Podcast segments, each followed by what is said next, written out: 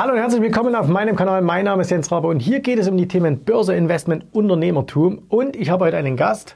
Hallo Burkhard, schön, Hallo. dass du da bist. Äh, wer das genau ist und warum das heute eines der Videos wird, die garantiert wahnsinnig viele Aufrufe bekommen, das erfahrt ihr gleich nach dem kurzen Intro. Also, der Burkhardt ist unser persönlicher Steuerberater. Wenn ich uns sage, dann meine ich unsere Firma, also auch mein persönlicher und äh, der Steuerberater unserer Firma.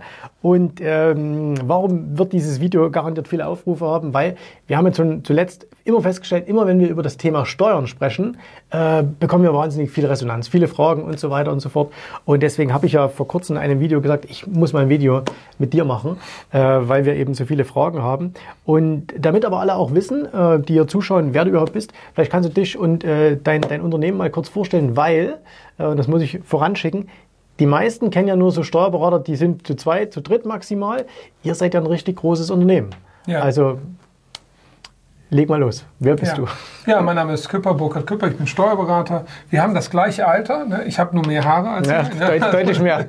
so, ähm, insofern äh, ist das äh, ungefähr das Gleiche. So, ja, wir sind selber äh, in ganz Deutschland unterwegs, haben unser Epizentrum, so sagen wir das, das hat in der Nähe von Düsseldorf gestartet. Wir sind aus Düsseldorf in, in nach Hilden gegangen äh, und von dort aus haben wir uns ausgebreitet. Inzwischen sind wir schon in jetzt zehn Städten vertreten. Also die zehnte Stadt ist noch nicht ganz sicher in neun Städten vertreten. Wir werden aber, unser Ziel ist, dass wir in ganz Deutschland vertreten zufrieden sind. Und warum machen wir das? Weil wir festgestellt haben, mal vor einiger Zeit, also es ist noch gar nicht so lange her, vor anderthalb Jahren, ähm, eigentlich das, was wir da tun, haben wir gedacht, wäre normal und haben dann irgendwann festgestellt, als wir zunehmend immer mehr und mehr Mandanten bekommen haben, dass die jedes Mal gesagt haben, das haben sie ja noch nie gehört. Da sagt er, das müssen wir mal anderen, da müssen wir mal drüber reden und mit anderen sprechen. Und seitdem ähm, brennt das Telefon. Ja, und seitdem wir darüber reden und auch sagen, wie man ähm, Steuern sparen kann, ja, haben wir halt sehr, sehr viel Zulauf. Mhm. Das ist halt unsere Expertise. Wir versuchen halt die Unternehmer dahingegen zu beraten, wie sie eben jeder muss Steuern zahlen, das ist nun mal in Deutschland so, aber man muss die Frage, wie viel Steuern man zahlt, hat eben ganz, ganz viel davon, äh, wie man sich aufstellt, wie man sich strukturiert hat, äh, damit zu tun. Und das versuchen wir halt zu verbessern. Das ist halt unser Ansatz. Ähm, ich kann vielleicht noch ganz kurz erzählen, wie wir zueinander gekommen sind. Wir haben uns mal kennengelernt auf einem Event, auf einem Seminar, wo wir gemeinsam waren und sind dann so ein bisschen ins Gespräch gekommen. Genau. Und äh, dann warst du mal hier bei mir. Äh, wir hatten noch einen anderen Steuerberater und dann haben wir uns so ein bisschen unterhalten und ähm, dann war es tatsächlich so, dass innerhalb von, ich glaube, es hat nicht mal zehn Minuten gedauert, ähm, hattest du mir, ich glaube, drei oder vier Möglichkeiten aufgezeigt, wie wir hätten in den letzten Jahren völlig legal und mit völlig ganz normalen Dingen, eigentlich nichts mal, wenn man jetzt so darüber nachdenkt, völlig einfachen Dingen, hätten wahnsinnig Geld sparen können. Und äh, da habe ich gesagt, okay, ab sofort seid ihr unser Steuerberater. ja? Und ähm, es ist halt tatsächlich so, äh, was ja auch viele, glaube ich, von euch hier schon erlebt haben, ähm, viele, viele Steuerberater sind leider bessere Buchhalter.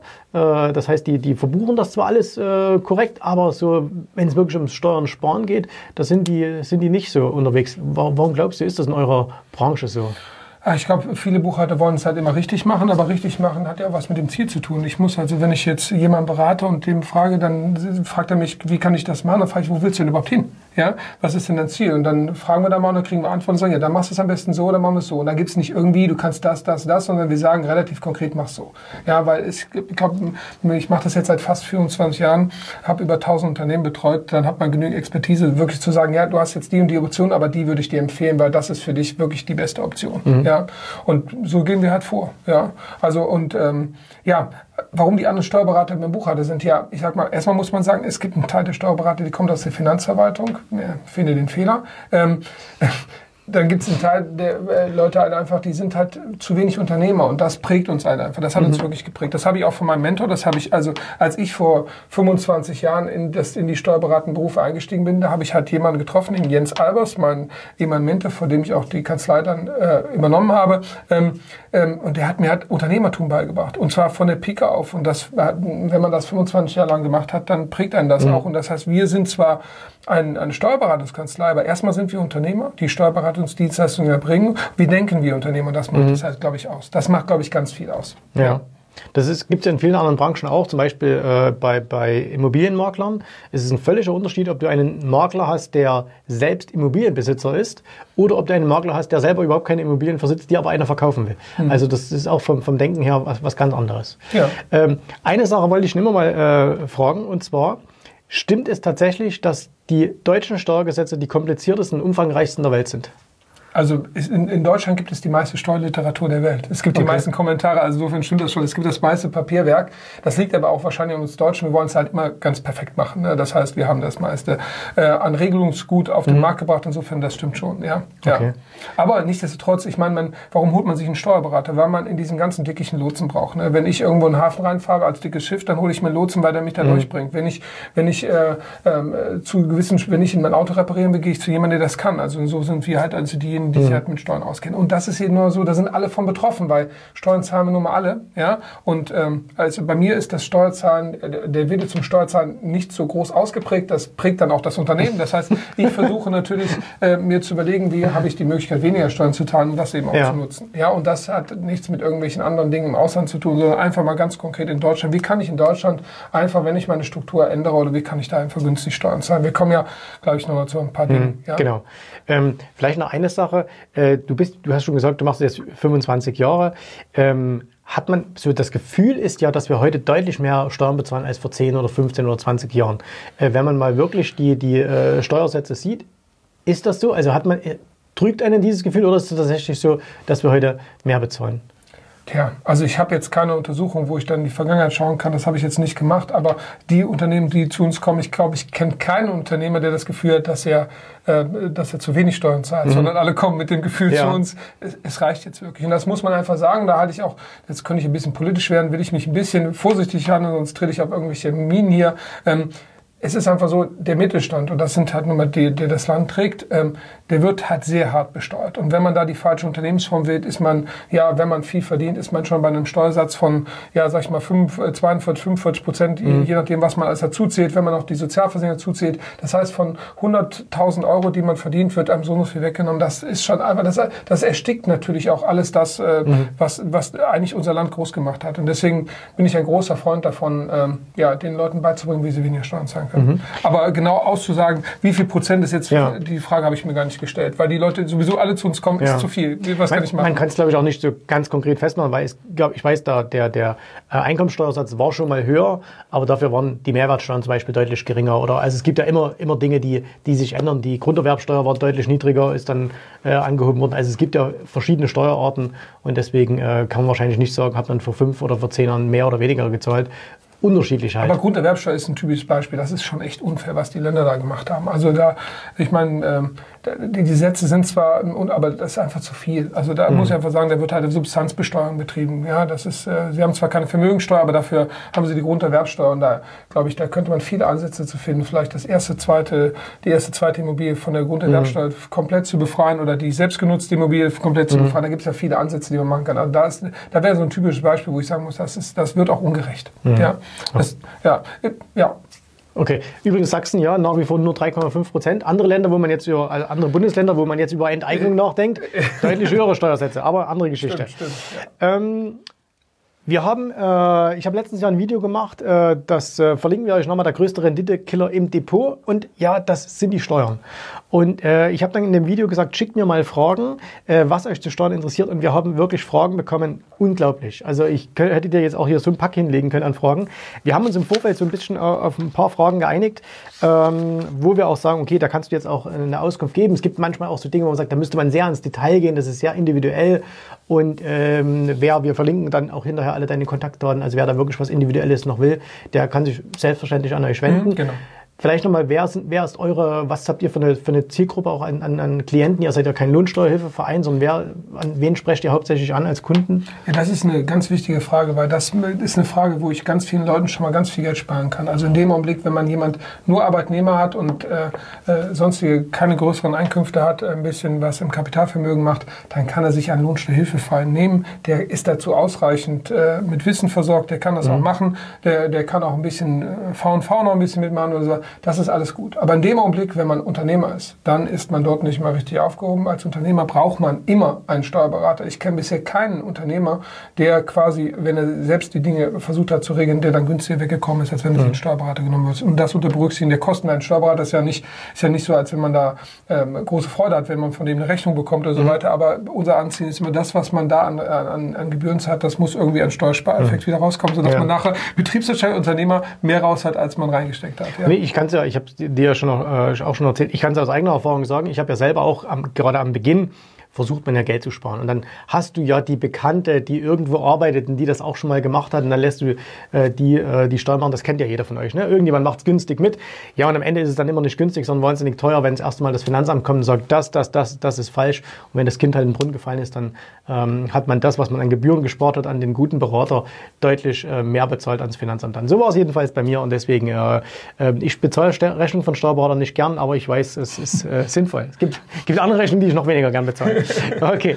Ähm, Burkhard, ich lese dir einfach ein paar Fragen vor Gerne. und äh, wir versuchen dann eine, oder du äh, gibst uns da eine Antwort drauf. Und zwar, äh, ab welchem Vermögen lohnt es sich, eine vermögensverwaltende Gesellschaft zu betreiben? Ja, ich muss die Fragen mal ein bisschen, ein bisschen sortieren, weil ähm, Vermögen ist ja eigentlich gar nicht so das Entscheidende, sondern die Frage ist, welche Erträge. Ja, mhm. denn wenn ich in eine GmbH gehe, kann die GmbH, also wenn jetzt hier, das geht ja äh, vermögensverwaltende Gesellschaft, da zieht es ja auf die vermögensverwaltende GmbH aus.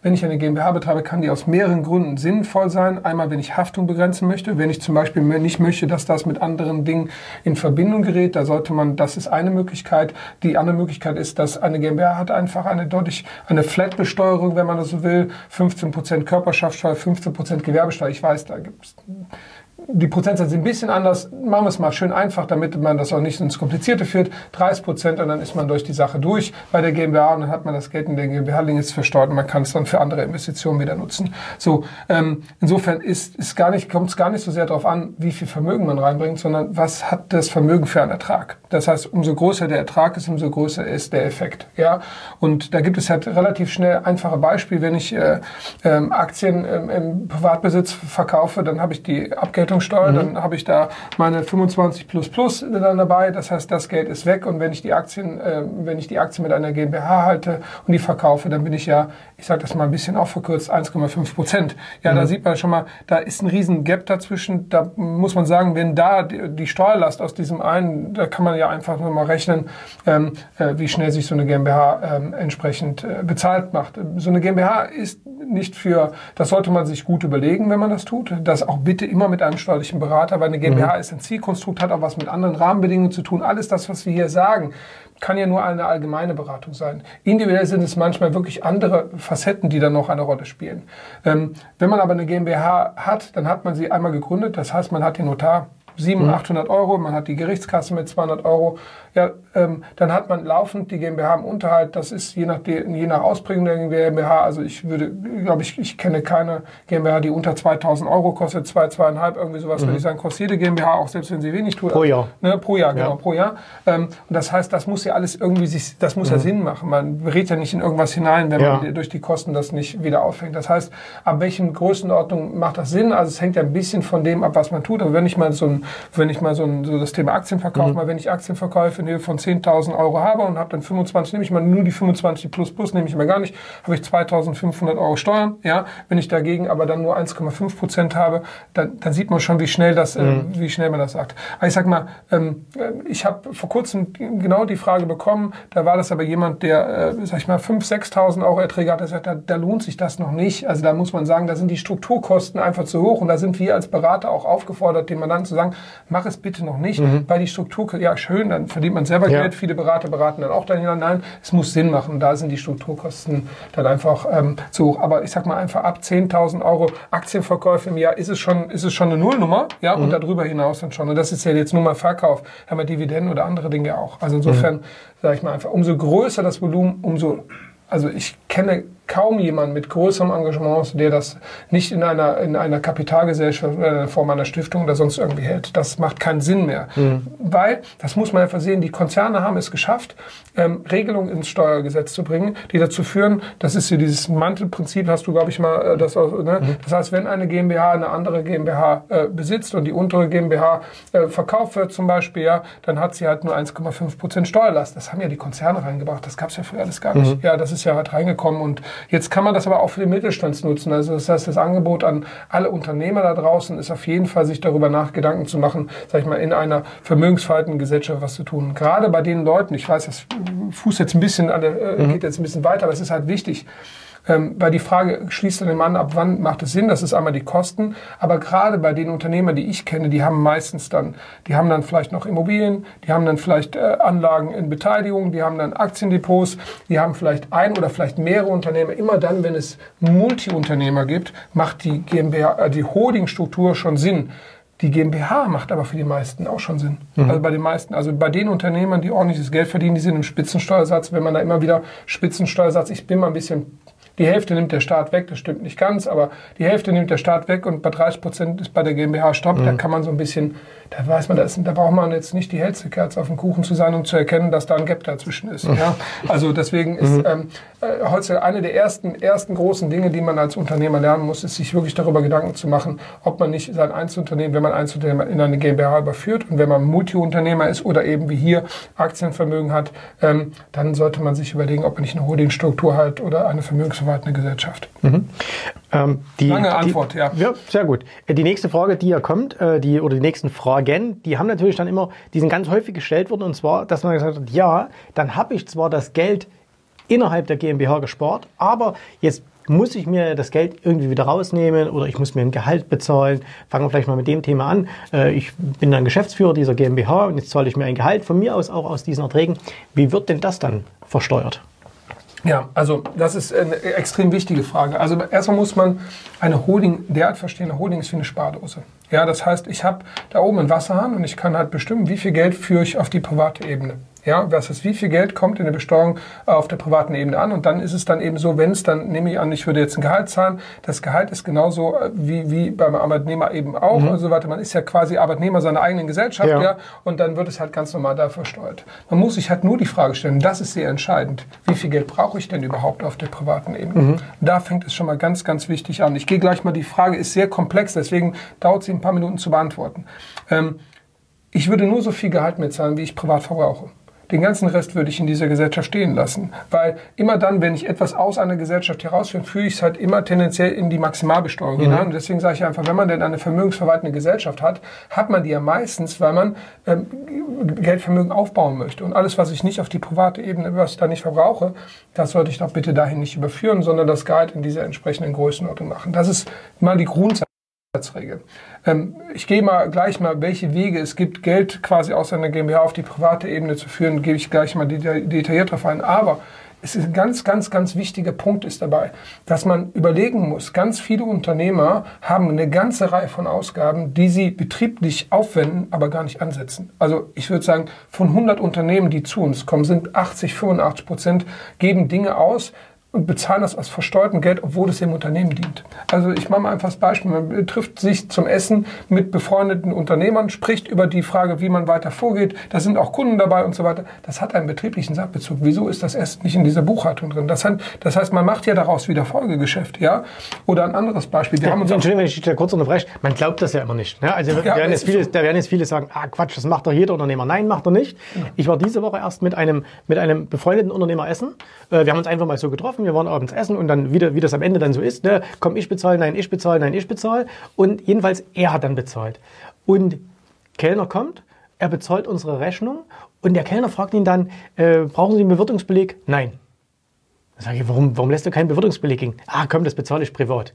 Wo ich auch so gedacht habe, nein, warum denn? Also ich hätte mir definitiv einen Bewirtungsbeleg geben lassen, weil wir haben ja auch über das Geschäft gesprochen, natürlich auch über private Dinge, aber wir haben auch ein paar geschäftliche Sachen besprochen und das ist genau das, was du sagst. Also ganz, ganz viele lassen auch wenn es scheinbar kleine Summen sind, das aber völlig am, am äh, Vorbeigehen dann irgendwie in ihrer Buchhaltung. Aber wenn man mal das Beispiel nimmt, nehmen wir mal, geht irgendwo essen, 119 Euro, äh, man hat ein Unternehmen, was ist Unternehmer hat, da seine Dinge hat umsatzsteuerpflichtige Leistungen, die man auch anbietet, das heißt, dann kriegt man die Umsatzsteuer schon mal wieder zurück. Das heißt, von 119 Euro sind schon mal 19 Euro wieder. Mhm. Wenn man als GmbH betragt, mindern ja diese 100 Euro, die dann übrig bleiben, dann auch nochmal, da gibt es einen, einen Abzug, aber mindern ja auch nochmal den Gewinn. Das heißt, kriegt man auch nochmal was zurück. Das heißt, man hat dann ein, ein, ein, eine Summe X, die man, also das Essen kostet stimmt nicht ganz, ich sage nicht die Hälfte, das stimmt nicht ganz, ist ein bisschen mehr, aber trotzdem, da, sag mal, 40 Prozent von dem, was man da ausgegangen hat, kriegt man wieder zurück. Mhm. Ja, und auch zu Recht, weil man hat es ja für das Betrieb, für den Betrieb gemacht. Ja, ähm, wie, also wenn, wir haben uns auf einem Seminar kennengelernt. Wie viele Seminarteilnehmer mich gefragt haben, kann ich das? Das war ein Vertriebsseminar, das kann man so sagen, mhm. ja, ein sehr gutes auch. Ähm, da hat man die Frage, kann ich dieses Seminar von der Steuer absetzen? Da habe ich gefragt, diese Frage, die stellt sich mir gar nicht. Hier, weil hier ist ja gar kein Privatvergnügen. Ja, dass uns das allen Spaß macht, wenn wir Unternehmer sind, dass wir Unternehmer sind, das ist die eine Sache. Aber das war ein reines Vertriebsseminar. Mhm. Ja, natürlich sind diese Kosten vollständig absetzen. Diese Frage ist schon verkehrt. Und dann frage ich mal, warum fragst du ihn? Ja, mein Steuerberater hat mir gesagt, das kann ich nicht voll Steuer absetzen. Dann sage ich ja, schwierig. Also da ist schon, in dem Augenblick sage ich immer, weißt du was, ähm, ich bin ja in sehr vielen Leuten im Dialog, du musst ja nicht zu mir kommen, aber da, wo du jetzt bist, pack deine Sachen, pack alles ein und renn da weg, weil da wird gerade Geld vernichtet. Und mhm. zwar das in einer hohen Geschwindigkeit. Und wenn das schon an einer solchen Frage quasi rausgeht, ja, dann weiß man schon, dass alle anderen Fragen, die vielleicht dann noch, noch mehr, die kommen ja gar nicht erst. Mhm. Und das ist, das ist, das ist einfach der Punkt. Da, aber nochmal wieder zurückzukommen. Das erste ist halt wirklich, man muss sich Gedanken darüber machen, was ist alles Betriebsausgabe. Ja, man hat, man arbeitet arbeitet häufig von zu Hause aus. Ja, da hat man Internetzugang. Ja, das ist natürlich dann Betriebsausgabe, weil man nutzt diesen natürlich auch, um dann die ganze Zeit zu recherchieren. Ich weiß nicht, wie häufig du schon von zu Hause aus gearbeitet hast. Mhm. Natürlich ist das so. Die Telefonkosten, das Mobiltelefon, der Computer, das iPad, die, die Filmausrüstung, die Fotoausrüstung, die man braucht, um, äh, um YouTube-Videos zu machen. Also wenn man diese, wir haben mal so eine Liste gemacht, ja, ähm, die man im Internet abrufen kann, mit 100 Dingen, ja, die man typischerweise von der Steuer absetzen kann. Habt ihr die noch? Habt ihr die, die Liste gibt's ja noch? Ja, die Liste gibt's dann, noch. Dann, dann machen wir einen Link unten drunter und dann könnt ja. ihr euch die äh ich, ich glaube, ja, ich glaube, die Liste, die Internetseite ist Steuern. Nein, ja, wir finden die. Wir, wir, wir, wir, machen da so rein. Genau. Wir machen da so rein. Ja, genau. Ähm, wir haben die, das ist mal so ein kleiner Schwenk, wir haben die in einem anderen YouTube-Video, in der Mitte irgendwo bei Zahl 27 oder so, mhm. War das Video gegenüber eineinhalb Stunden. 27 äh, haben wir darüber gesprochen und dann haben wir eine extra eine Landingpage gemacht. Wir hatten 127 Aufrufe. Das war mittendrin im Video. Das heißt also, es ist schon so, das interessiert die Leute einfach, okay. sagen, wie kann man äh, Steuern sparen. Also nochmal wieder zurückzukommen, wirklich sich zu überlegen, was ist Betriebsausgabe. Ja, wenn ich zu einem Geschäftspartner äh, fliege, also ich bin jetzt mehrfach nach Dubai geflogen, rein betrieblich, ja, das ist natürlich so, natürlich ist das ganz wichtig, alles Betriebsausgabe, ja, alles was da ist, weil ja, ist ein schöner Ort. Äh, ehrlich gesagt habe ich da nicht viel mitbekommen, weil ich die ganze Zeit im Konferenzraum so weiter gewesen bin und so weiter. Aber ist ein schöner Ort. Aber natürlich ist das Betriebsausgabe, weil es betrieblich bedingt ist. Und das muss man als Unternehmer wissen. Bitte alles das, was da ist, betrieblich bedingt, ja. Und da gibt es natürlich Dinge, wo es provoziert, Dinge, die es nicht provoziert. Das ist so. Aber und das ist ganz wichtig. Der Steuerberater ist der eigene Verteidiger, der ist der eigene mhm. Bodyguard, das ist der eigene Schutzmantel, ja, und ist nicht das Finanzamt. Finanzamt. Also das heißt, ich kann immer nur auch die Kollegen, die dann dazuhören, dazu raten, bitte, ihr seid die Vertreter des Mandanten und nicht die Vertreter des Finanzamtes. Wenn man selber schon das Ergebnis vorwegnimmt, das Finanzamt könnte damit ja Probleme haben, dann habt ihr ja schon dem Finanzamt den Sieg gegeben. Macht das doch bitte mhm. nicht. Ihr müsst einfach, ihr, ihr, müsst eure Rolle kennen. Und ich kenne ganz viele Leute, ganz viele Steuerberater, die sagen, ich möchte keinen Ärger mit dem Finanzamt haben. Dann sage ich, Leute, erstmal A, das Finanzamt weiß, welche Rolle du hast. Es ist aber im Zweifel deine Aufgabe, Ärger zu haben mit mhm. dem Finanzamt, weil du musst das Geld des Mandanten verteidigen. Deswegen, da merkt man schon ein bisschen dran, äh, da sind wir halt anders unterwegs. Aber wieder zurückzukommen zu der Sache, wie man Geld aus der GmbH rausnehmen kann. Einmal hat man die Möglichkeit, das ist natürlich so, man kann sich ein Gehalt auszahlen. Wie ich schon sagte, möglichst alles nur das. Ähm, Nochmal ein kleiner Schwenk zurück. Du hast ja gefragt, wie viel soll man sich auszahlen mhm. oder wie soll das mit dem Gehalt laufen? Ähm, da man weiß, wenn man sich vier auszahlt, wird es wieder ganz normal besteuert. Wenn man mal in den ganzen Ausgaben, die man bisher privat getragen hat, durchgeht und die dann aber betrieblich ansetzt, braucht man die alle schon nicht mehr auf mhm. der Privatnehmen. Das heißt, man kann sein Gehalt schon mal senken und damit die Steuerbelastung senken. Deswegen ist diese, diese erste Vorschub, alles das in Betriebsausgaben anzusetzen, was man ansetzen kann, ist schon mal wichtig, weil man braucht sicher weniger Gehalt auszuzahlen und dann wird weniger von der Steuer behalten. Also Gehalt ist ein typischer Punkt. Ja? Zweiter typischer Punkt ist, dass man sich natürlich, wenn man jetzt hier, ganz viele fangen ja irgendwo in der Selbstständigkeit an, die haben vorher schon alles Mögliche angeschafft, ein PC, Computer, Maus, Telefon und so weiter fangen an und nutzen diese Gegenstände dann betrieblich. Ja gut, aber da, das kann man da auch mal so eine Liste machen mit all den Gegenständen, die man auch in das Unternehmen hineingebracht hat, aus dem Privaten in das Unternehmen hinein. Ja, das heißt, die kann man auch alle absetzen. Das heißt, wenn man gerade die, die starten oder so weiter, kann man mal gucken, oder die, die anfangen, ich fange jetzt an, hier ähm, eine vermögensverwaltende GmbH zu machen oder so weiter und mache damit Aktien, mal gucken, was nutze ich denn alles für diese mhm. GmbH und setze das mal zusammen, da kommen richtig große Werte zu haben. Ne, das ist dann im Zweifel dann Teil der Miete von dem Zimmer, wo man sitzt, das ist dann vielleicht vielleicht noch die Auswahl, der Schreibtisch, der Computer, die Maus und was nicht alles. Ganz viele Dinge. Das heißt, diese Dinge sich wieder zurückerstatten zu lassen, weil man sie jetzt betrieblich nutzt. Das nächste ist, und das ist ganz wichtig, wenn man viel reist, also wenn man viel auf Seminare geht oder andere Dinge, man hat natürlich die Möglichkeit, sich... Hier zum Beispiel, ja, wer zu uns kommt? Ja. Barber Academy? Ja, genau. Also ich, äh, also muss, das ist ja jetzt hier, ich meine, du sitzt hier in Zwickau, mhm. ja, du hast aber auch Kunden, die kommen von Hamburg zu dir, weil die wissen, das, das ist ein geiles Seminar, da muss ich hin, das ist mir egal, mhm. wie weit das entfernt ist, weil hier komme ich weiter.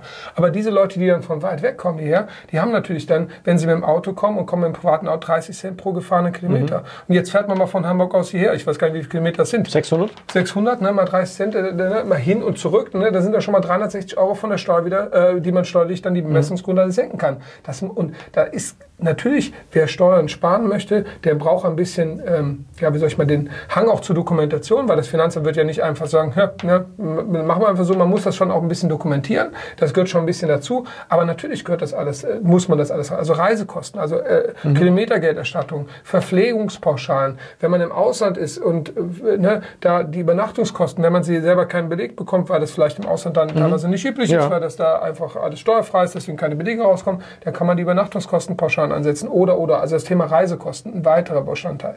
Natürlich kann man sich auch den Gewinn ausschütten, aber dann kommt auch wieder da die Abgeltungssteuer. Mhm. Dann in diesem Fall, ich sage immer, bitte nur das aus, äh, auf, auf die private Ebene holen, was äh, entsprechend unten, äh, was man wirklich verbrauchen muss. Ja, ähm, auch nochmal, äh, also deswegen. Entschuldigung, wenn ich dich da unterbreche. Ich glaube, das, was viele einfach auch nicht verstehen, ist, dass, ähm, dass man als Unternehmer dahingehend ein bisschen umdenken muss. Ich muss nicht, mir muss nicht alles gehören, was ich benutze.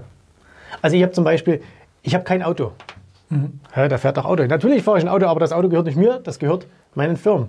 So, mhm. Oder ich habe kein Handy äh, obwohl wir natürlich ein schönes Handy haben. Also, also ich, aber das hat natürlich die Firma. Also das ist, glaube ich, so, das, was, was viele dann vom Privaten ins Geschäftliche umdenken müssen. Ähm, viele würden sich eher das Geld auszahlen, weil sagen, ich will mir doch mal ein schönes Auto kaufen. Totaler Schwachsinn, die Firma kauft das Auto. Hm. Ja? Und das sind alles so Dinge, wo man im Kopf so ein bisschen umdenken muss. Ja, einfach erst. Ist, das sehe ich genauso. Wenn man ins Restaurant geht und dann eine Kreditkarte vorlegt, spielt es keine Rolle, äh, wenn es denn betrieblichen Sachzusammenhang hat, ja, dass man, dass man, ob mit welcher Kreditkarte man das mhm. bezahlt, ob mit der privaten oder der anderen. Ja? Das macht man natürlich dann, wenn es einen betrieblichen Sachzusammenhang mit der, mit der betrieblichen. Ne? Das geht natürlich nicht, wenn man alleine essen geht. Das ist natürlich nicht, dass man dann für sich selbst, aber in dem Augenblick, wenn man irgendwie, man trifft den Steuerberater, den Rechtsanwalt, den Unternehmerfreund, den man akquirieren möchte da, mhm. der, oder beschäftigte Beziehungen hat oder mit dem Arbeitnehmer, alles, das sind ja Betriebsausgaben mit allen. Mhm. Ja, deswegen, da, da gehört es eben, das ist die oberste und wichtigste Regel, ja, die man machen muss. Und dann muss man auch noch eine Sache sagen, wenn man zum Thema Gehalt kommt. Ich kenne ganz viele Unternehmer, die fangen mit einer GmbH an und sagen, du, ich werde im ersten Jahr nehme ich mir kein Gehalt raus, weil ich möchte, dass das Unternehmen jetzt auch, ich lebe aus meinen Reserven. Dann sage ich, wie wahnsinnig seid ihr denn? Denn im Steuerrecht gibt es für jede Person eine Nullzone. Ja, das heißt, mit ein bisschen Sozialversicherung die ersten 10.000 Euro, da hat man keine Steuern drauf. Das heißt, wenn man darauf verzichtet, sich auch in einem Gründungsjahr keine 10.000 Euro, wenn man keine anderen Einkünfte hat, das mal vorausgestellt, die 10.000 Euro nicht also, dann hat man diese diese Nullzone, diese dieser Betrag, wo gar keine Steuern für, die hat man ja weg und die, die mhm. wird ja nicht aufgespart. Das heißt, wenn man im nächsten Jahr dann anfängt, sich was auszuzahlen, die 10.000 Euro, die man jetzt schon ja. steuerfrei, die sind mhm. dann weg die sind wirklich weg.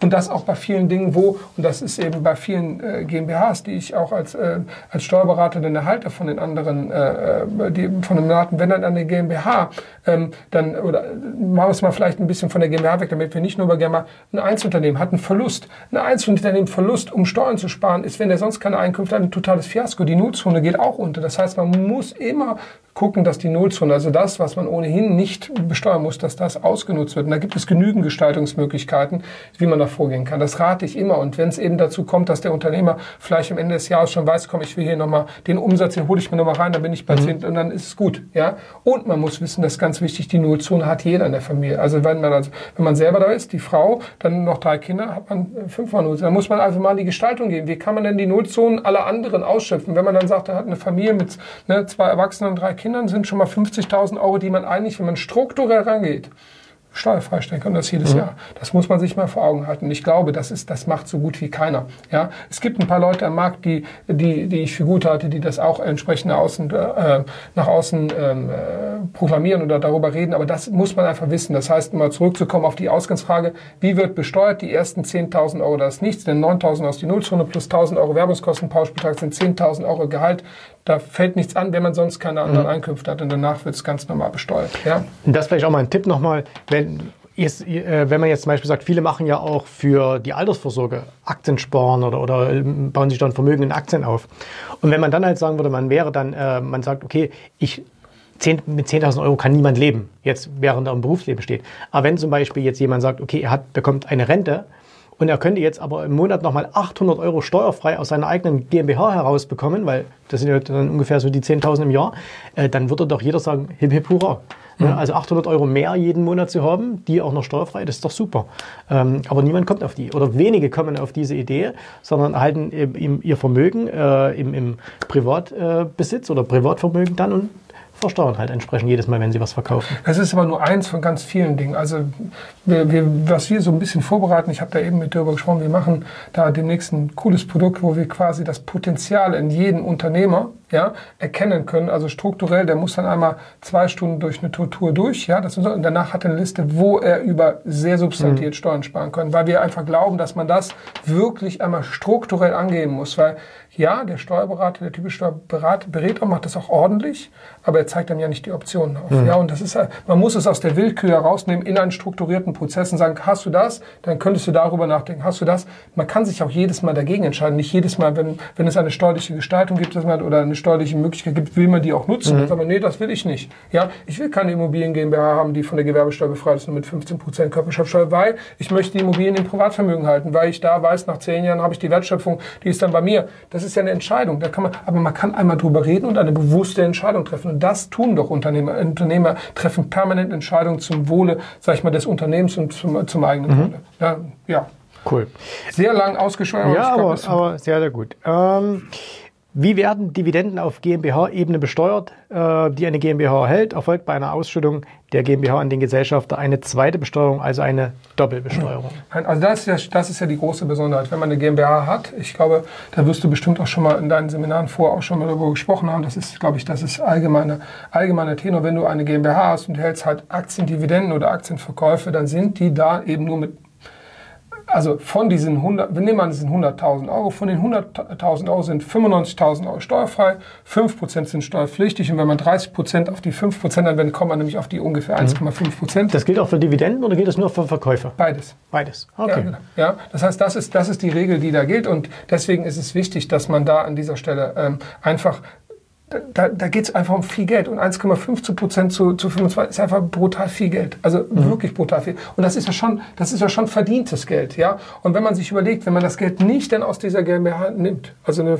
also ich plädoyer, also ich habe so ein Plädoyer für eine vermögensverwaltende Gesellschaft, das Geld dort lässt, äh, lässt und das wieder reinvestiert in Aktiengeschäfte, in was auch immer, Zinseszins, Immobilien oder. Optionshandel mhm. oder was auch immer, was einem quasi, wo, wo man der Typ für ist. da, da kommt ja ein enormes, ein enormes Wachstum, eine enorme Möglichkeit. Ja, von 100.000 Euro, 20.000 Euro mehr gibt da einen Riesenhebel, mhm. einen Riesenhebel und das jedes Jahr. Also das ist ein brutales. Also Absolut. deswegen, ja, ich rate aber jedem Unternehmer, also auch wenn ich alles das, was man nicht ausgeben muss, sollte man nicht ausgeben. Jeder, der irgendwie sagt, bitte gib Geld aus, Steuern zu sparen, das stimmt nicht. Ja, bitte, da bin ich, was du behalten kannst, behalte, weil eine Steuerzahlung ist immer weniger, als es ausgegeben zu haben. Es gibt ja ganz viele Modelle, irgendwelche Container, Schiffe und so weiter. Ich kenne ganz viele Leute, die ja ganz viel Geld verloren haben. Die sagen mir dann, ja, ich habe die Steuer aber gespart. Ja, super, hast 50 Prozent gespart, aber 100 Prozent ist weg. Ja, das macht ja keinen Sinn. Ja, also das heißt, was man nicht ausgeben muss, das gibt man bitte auch nicht aus. Das ist ganz, ganz wichtig. Nur wenn man es ausgeben, äh, ausgeben möchte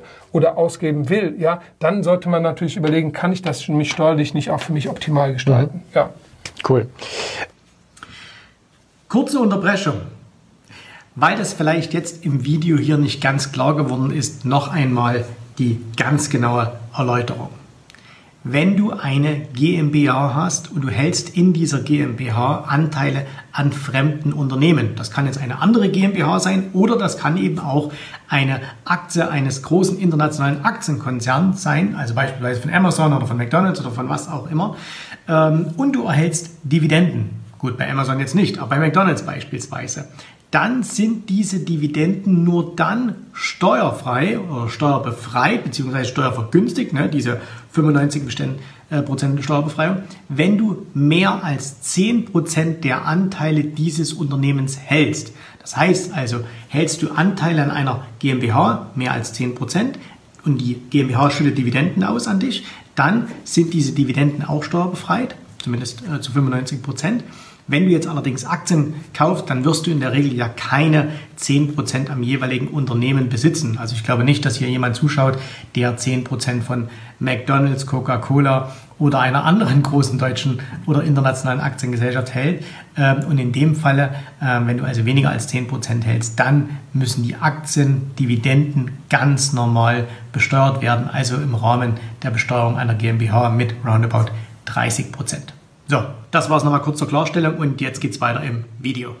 Situation, jemand hat jetzt Aktien, der hat, äh, hat sich irgendwie Aktien aufgebaut, äh, hat ein großes Depot und sagt, Mensch, super Idee jetzt mit dieser GmbH, äh, hat sich beraten lassen. Wie bekommt er denn jetzt seine privaten Aktien in eine GmbH hinein? Ja, das ist jetzt ein bisschen kompliziertere Frage, weil sie ein bisschen davon, also in dem Augenblick, wenn ich sie in die GmbH reinpacke, ist das ein Verkauf, weil die Person selber und die GmbH sind zwei verschiedene Rechtspersönlichkeiten. Du hast eben gesagt, wie ist das? Ich muss mich daran gewöhnen, dass ich vielleicht nicht alles selbst besitze. Wenn ich die GmbH besitze, die ist besitze, das so. Aber deswegen sind es auch zwei verschiedene Persönlichkeiten. Das heißt, wenn man man selber die, die Aktien hat und dann in die GmbH hat, ist es halt ein Verkauf. So, und da muss man halt nur gucken, sind es vielleicht noch Altaktien, ja, die dann dabei sind, ja, die man dann vielleicht mit rübernehmen kann oder hat man vielleicht... Was, was heißt Altaktien? Äh, vor 2009, vor 2009, 2009, ne? 2009 war das ja. 2009, okay. Genau. Das heißt, die, äh, diese ähm, ah, ich komme auf den Fachbegriff gerade nicht, ist aber egal jetzt. Also alte Aktienpakete, okay. die begünstigt sind noch, weil die Regelung dann ab dem Zeitpunkt das alles steuerpflichtig gemacht hat. Ja, hat man noch welche solche, dann kann man sie äh, ja, steuerfrei übertragen, hat man normale dann eben nicht. Aber dann geht es auch um, darum, ums Individuelle. Hat man vielleicht in dem Jahr vielleicht aus irgendwelchen anderen Aktienverkäufen, weil man realisieren musste oder so weiter Verluste, mhm. dann macht es vielleicht Sinn, das in dem Jahr zu machen, weil die Verluste halt nicht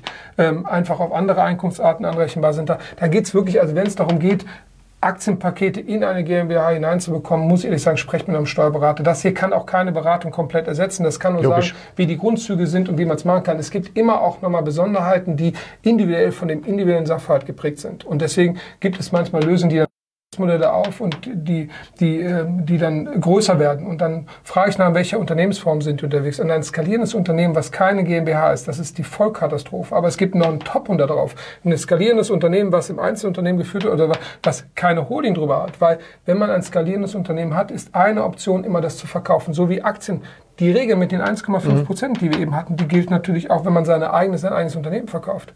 Ja, und jetzt hat man sein Unternehmen 20, 25 Jahre lang aufgebaut und hat keine Holdingstruktur und verkauft das dann und dann will der Staat die Hälfte haben. Ja, es gibt ermäßigt die Besteuerungsbestände, dann nimmt, man, nimmt er noch die, dann nimmt er nur ein Viertel dann runter, weil es gibt da hinten so was. Aber ist trotzdem nur zu viel, wenn man sonst 1,5 Prozent haben könnte. Und aus der Holding, die man selber hat, kann man sein Leben lang Absolut. beziehen. Ja, oder hat vielleicht ein, äh, selber ein Aktienpaket investiert, die dann auch die ganze mhm. Zeit wieder Geld verdienen. Das ist ja, das ist wie eine Spardose, eine, eine Spardose. Und das muss man wissen. Deswegen ist das, ist das auch extrem, extrem wichtig. Und da ist eben die Frage, wie man unterwegs ist, wenn also der Steuerpflichtige, der größere äh, Gewinne macht und einen Gewinn, sage ich mal, über 40, 50.000 Euro hat im Rahmen des Einzelunternehmens und hat keine GmbH, ey, der muss wirklich Sachen packen, wegrennen. Also wenn, wenn dann fragen die uns immer, dann sagen die uns ja, dann geh mal zu deinem Steuerberater, dass diese Geschichte erzähle ich so gerne, weil das ist wirklich schön. Dann sage ich denen vor, was sie fragen müssen, dann fragen die ihren Steuerberater das und das und dann sagt der Steuerberater, wenn der clever ist, ja, dann sagt er, wollte ich dir auch gerade sagen. Beide wussten, der hat gerade gelogen. Mhm. Aber sie kommen da irgendwie drüber hinweg. Ja? Mhm. Irgendwie sagen beide, okay, ist gut, der macht es jetzt demnächst. Ja? Wenn der, wenn der, wenn der, wenn der Steuerberater, von dem wir so typischerweise das übernehmen, dann sagt, nee, stimmt, kannst du machen. Dann kommt direkt die nächste Frage vom Mandanten, warum hast du es mir denn bisher nicht gesagt? Mhm. Und dann ist das Beste, da weiß der, das ist wie Schachspielen. Das passiert hier, also nicht nur einmal so. Dann sagt der, dann sagt der, äh, man, äh, dann sagt der Steuerberater, du hast mich ja nicht gefragt. Und dann, dann sieht man in dem Augenblick das Rot in den Augen von dem mhm. Steuerpflichtigen. Also sagen wir, du hast du schon mal den Namen Steuerberater gesehen? Da hat man einen zweiten Teil, ne? Nicht mhm. nur Steuern zahlen, sondern auch Berater, ne? Und dann, dann, dann haben die auch wirklich gekündigt. Dann kommen Absolut. die zu mir und dann frage ich, hast du einen Steuerberater gefragt? Ja, was hat er gesagt? Ja, hast du nicht gefragt. Ne? Ja. Vielen Dank, dass du heute dabei warst. Wenn dir gefallen hat, was du hier gehört hast, dann war dies nur ein erster kleiner Einblick. Willst du wissen, ob auch du ein erfolgreicher Investor werden kannst? Dann besuche jetzt www.optionsstrategien.com slash Termin und vereinbare noch heute einen Termin. In diesem 30-minütigen, absolut kostenlosen Termin wird eine Strategie für dich erstellt. Du erfährst, wie du starten kannst und wenn du schon an der Börse bist, wie du endlich langfristig Geld verdienen kannst. Bitte vergiss den folgenden Punkt nicht. Um erfolgreich an der Börse zu werden, brauchst du einen Mentor, der dir zeigt, welche Schritte du tun musst, um dauerhaft Geld an der Börse zu verdienen. Wir haben schon tausenden Menschen gezeigt, wie man die Börsen zur Erzielung eines regelmäßigen Einkommens nutzen kann. Und du kannst der Nächste sein. Geh jetzt auf www.optionsstrategien.com slash Termin und vereinbare noch heute deinen persönlichen Termin.